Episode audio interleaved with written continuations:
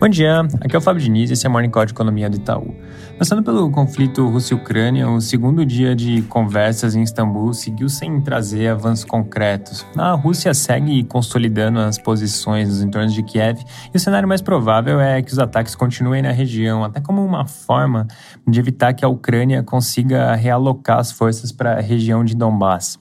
A Rússia, por sua vez, parece seguir firme com esse objetivo imediato de tentar expandir o domínio sobre essa região e, nesse sentido, a, a magnitude e a duração do conflito em Mariupol, inclusive acaba levantando um pouco de dúvida da quantidade de tropas que a Rússia conseguiria redirecionar para lá. De modo geral, o cenário todo leva a crer que a Rússia não deve fazer mais grandes concessões nas demandas, até que eles tenham mais clareza se vão conseguir controlar ou não o restante da região de Donbass, que no final do dia deve fazer com que o conflito se estenda por várias semanas ainda, com algum tipo de cessar-fogo sendo mais provável só no começo de maio. Passando para a China, ontem à noite saíram os PMIs referentes ao mês de março, que, conforme esperado, vieram em queda no mês em meio ao surto de Omicron por lá.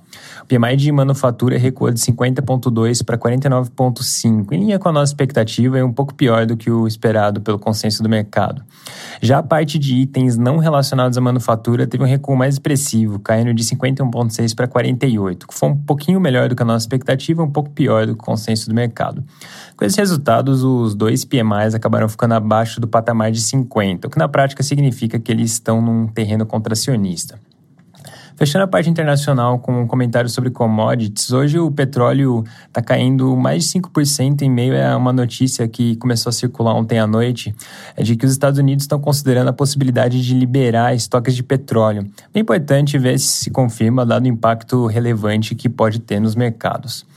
Passando para Brasil, o jornal O Globo reporta que o governo está estudando a possibilidade de dar um reajuste linear de 5%, para que na prática um reajuste para todos os servidores federais, que seria a partir de julho. De acordo com a equipe econômica, teria um custo de cerca de 5 bilhões nesse ano e um impacto maior no ano que vem, dado que os salários ajustados pegariam o ano inteiro, não só os seis meses, como nesse ano. Lembrando que, por conta da lei eleitoral, o limite para que essa medida seja implementada é o dia 30 de junho. Também tem sido discutida aquela possibilidade que a gente já comentou algumas vezes de dar um reajuste só para os policiais federais usando o valor já provisionado no orçamento de 1,7 bilhão. A notícia reforça que as conversas ainda estão no nível de ministros e que a decisão final é do próprio presidente Bolsonaro. Mais notícias nessa frente devem ser divulgadas em breve, a gente deve ter uma resolução.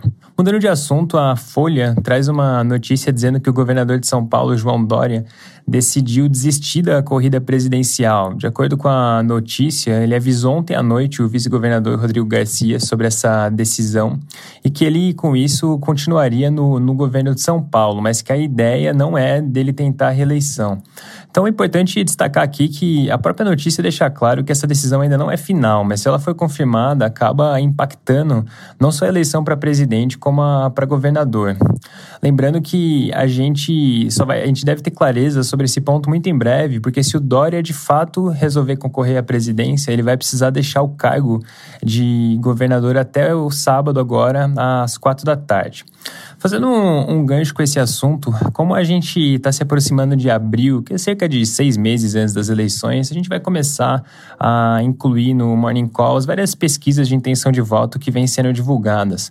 Ontem saíram duas pesquisas, uma Poder Data e uma Futura. Apesar da diferença nos números, as duas mostram um quadro onde o ex-presidente Lula e o presidente Bolsonaro estão num primeiro pelotão muito à frente dos demais candidatos.